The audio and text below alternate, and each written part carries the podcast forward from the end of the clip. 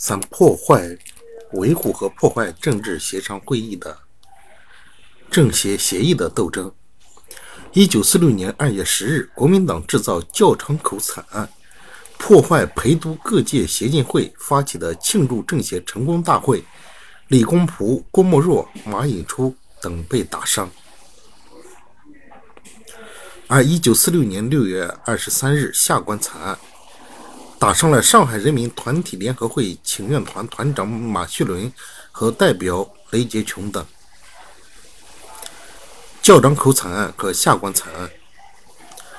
一九四六年六月，国民党当局制造的镇压上海人民团体联合会请愿团的惨案是：一九四六年六月，国民党当局制造的镇压上海人民团体联合会请愿团的惨案是下关惨案。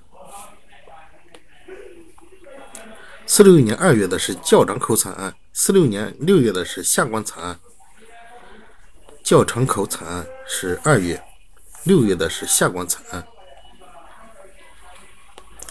一九四六年六月二十三日，上海人民团体联合会请愿团赴南京向国民政府呼吁和平。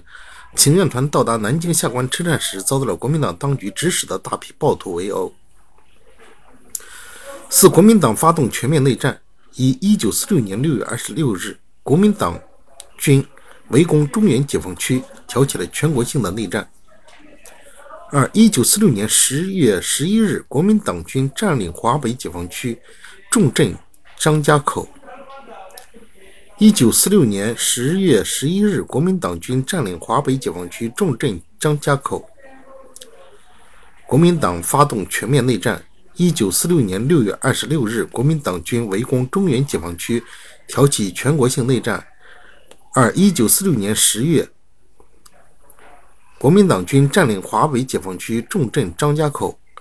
三一九四七年二月，国民党限期令我党驻上海、驻南京、上海、重庆三地代表撤退，标志着和谈之门被关闭，是在一九四七年二月。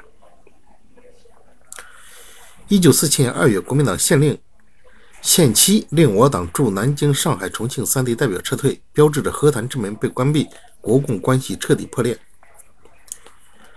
一九四六年六月，国民党军队挑起全面内战的起点是重点进攻、大举进攻中原解放区。一九四六年六月二十六日，国民党军以大举进攻中原解放区为起点，挑起了全面性的内战。